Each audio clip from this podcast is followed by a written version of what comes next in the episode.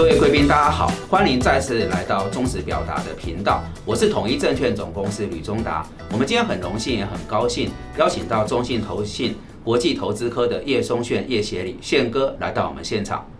李老师好，各位观众大家好，我是松炫。是各位好，我们要谈的主题是有关于在电动车的产业脉络。然后锁定在中信投信呃这一波很受到瞩目的电池及储能这方面的议题来做一些发挥跟琢磨。那我想我先来铺成一个大的方向、大的背景。首先就是在呃我们目前这个总体经济环境底下，各已经感受到美国暴力式升息对于总经跟产业所造成的重大冲击。那么我们回到过去很习惯各位谈的一道国民所得的方程式。哦，一个国家的经济成长率等于政府支出加民间消费加民间投资加这个外贸的进出口。那走到目前这个环境，几乎可以预期到未来在民间消费、民间投资跟外贸的进出口都有相当的一个冲击。所以政府支持的会变成在往后的能见度里面啊比较有机会啊，比较是一个我们可以涂抹呃要留意的一个投资的方向。那么就政府支持而言，我们现在很清楚看到。呃，包含电动车里面营造出来的经济规模大，那么附加价值高，那带动的就业机会多，以及竞争力强，也符合现阶段全球绿能环保的趋势。所以，我们第一个要谈的逻辑就是政府支持，是我们看好电动车这个族群最重要、最核心的一个原因。再过来就是近零排放这个议题，盛嚣尘上，已经成为现阶段我们几乎是每天呃。常常在社交场合里面谈这个话题，那这里面当然就是气候变迁的议题。各国政府开始制定二零五零近零排放的一个政策啊，借此要来保护或拯救地球，而。落地在实际的政策，就是到二零三零年代左右，全球我们传统所使用的这些汽车，几乎都是进入要停产。那从这里开始，往后几年，电动车就会变成取代过去我们传统车种一个主要在运输产业里面的方向。再来就是我们锁定在电动车的部分，这当中包含电机、电控哦，跟这个电池等。它是电动车里面的三个哦，所谓三电系统，三个一个核心的技术。那整个车辆啊，在地球百年多来走到这里一个新的方向，这当中包含电动、联网。自动驾驶、服务共享这四个领域的一个需求，那这当中我们特别留意到是跟电池储能有关的，呃，是未来啊我们要去留呃要去比较多一点关注的一个族群。那最后我想跟各位再次回到这个大的环境方向，就是现在来看。在电动车这个领域，几个相乘相加的条件，分别包含中国大陆市场的蓬勃发展。那美国在民主党拜登政府上任之后所推的这个绿能环保的新政，哦，那最后就是欧洲以这个德国为首，全球我们所熟悉传统这些汽车大厂，它也开始在转型，所以预期在中美欧三大经济体。各有其啊支持的条件底下啊，未来几年电动车都会是我们呃需要保持持续追踪关注的一个大的方向。大的一个投资的一个产业脉动的一个呃这个环境等等哈，这以上大概是我为这个炫哥叶协理在他进行报告之前，跟各位先来汇报一下有关总体的一个情势是怎么样的一个情况。那以下我想我们就把时间交给中信投信国际投资科的叶松炫叶投资长，呃，请炫哥来谈谈他们这个商品哈，就是零零九零零二。中信电池及储能 ETF，它产品设计的灵魂核心，那它的投资理念，还有里呃当中有哪一些可以注意的一些呃次产业或是投资的主要的元素？好，谢谢炫哥，交给您。呃，谢谢李老师这么精彩跟详细的补充哈。那接下来就由我来跟大家说明一下，呃，中信电池及储能 ETF 零零九零二，哈，为什么我们要推出这档呃？电池及储能 ETF 哈，首先跟报告一下，电动车是一个很明确的趋势，没有错。那它也是一个很庞大的产业。那既然是产业，它就有供应链哈。那我想呃，先用几个例子当当吧呃回想一下，当初 PC 跟 NB 起来的时候，大家会想要买这个供应链的零组件还是组装厂啊？这是第一个问题。那第二个呢？手机供应链起来的时候，大家会想买手机的零组件还是手机的组装厂？那第三个一样，电动车供应链起来的时候，大家会想要买电动车的零组件还是组装厂？啊，其实，呃，如果大家在经验够久的话，要买零组件，好，因为组装厂它是一片红海，哈。以电动车的呃产业来讲，现在大家走出马路，每一款牌子的车子以后都会转型成电动车厂，这肯定是一个红海市场啊！哈，这也就是说，为什么电动车的上游供应链今年跟下游组装厂的报酬率可以差到八成？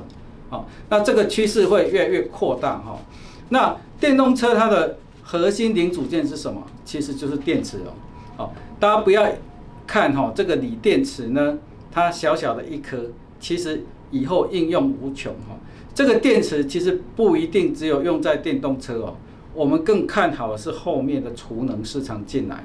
啊，我我以呃举一个小小例子哈，大概呃一台特斯拉，哈，它用的电池，哦，可能大概就是一万颗左右吧哈，我记得好像八千多颗，可是一个最小最小的储能站。它要用到十万颗，好，那这电池的型号其实一模一样哦，好，所以它就是说你拿来装电动车的电池一样可以拿到装储能哦，好，那整个储能在进来的时候呢，整个电池的需求会更大。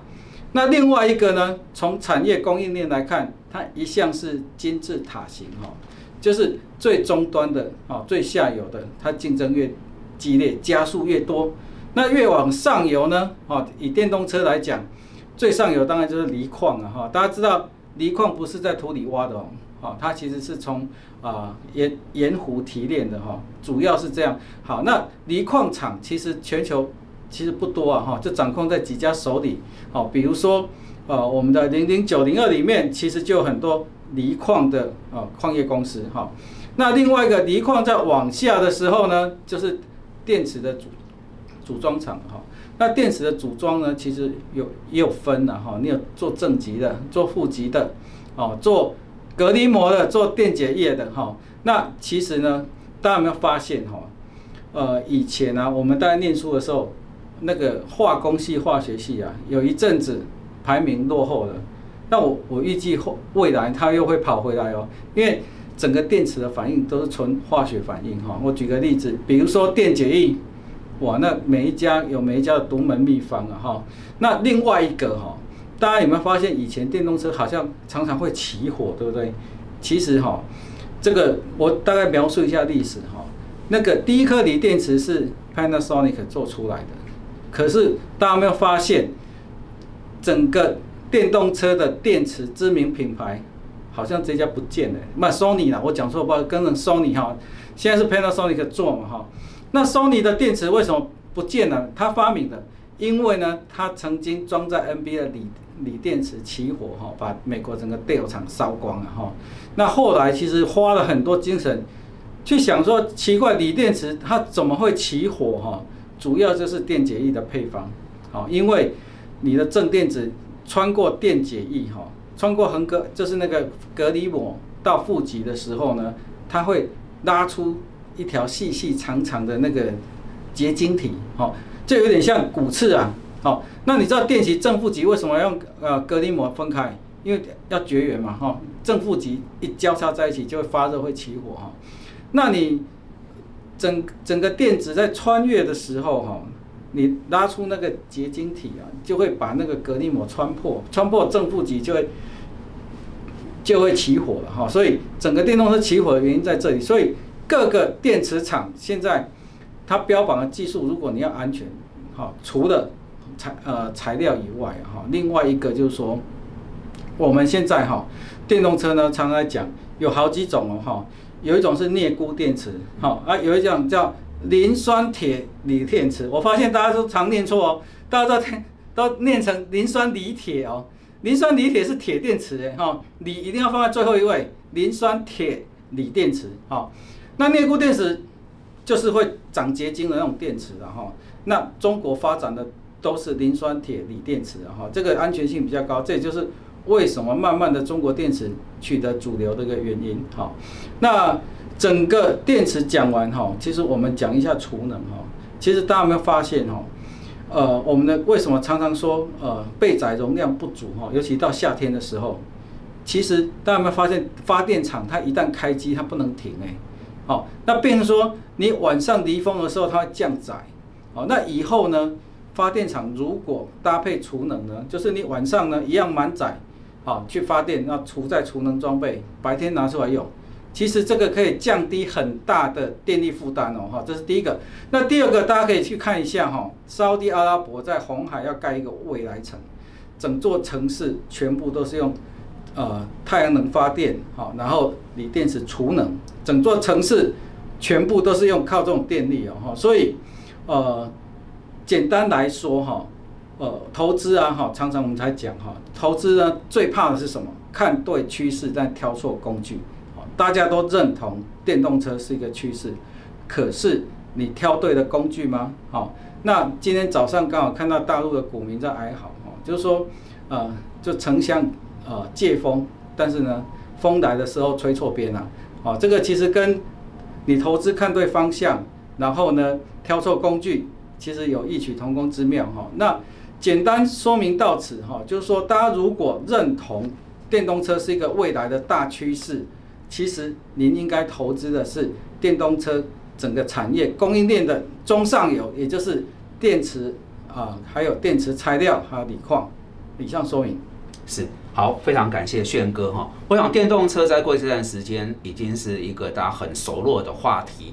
那是今天我们这个节目当中特别锁定在电池跟储能，也感谢这个叶谢李炫哥谈到里面的一些细节。他刚刚有一个很重要的观点，我再帮各位整理一次：我们趋势要看对，但是工具也要选对。那在电动车这个大的脉络里面，现在最核心的、比较更有机会的，会是在电池。刚才讲啊，锂矿哦，储能这一块哦，是跟。各位过去所理解电动车那个大的方向，我们切到里面更细来做一些演绎、一些推演，提供给各位参考。好，那这个商品是零零九零零呃零零九零二，哦是中信投信所发行的电池及储能的 ETF。那统一证券的各个分公司也都有代理销售。如果各位贵宾朋友有认同这个方向跟产品设计的理念，敬请洽询我们的营业柜台。好的。呃，以上是我们今天重视表达为各位所准备的内容。如果各位觉得这些内容有助于判断跟操作，敬请帮忙按赞、订阅、分享跟开启小铃铛。感谢各位的深情参与，也感谢中信投信的伙伴，谢谢大家。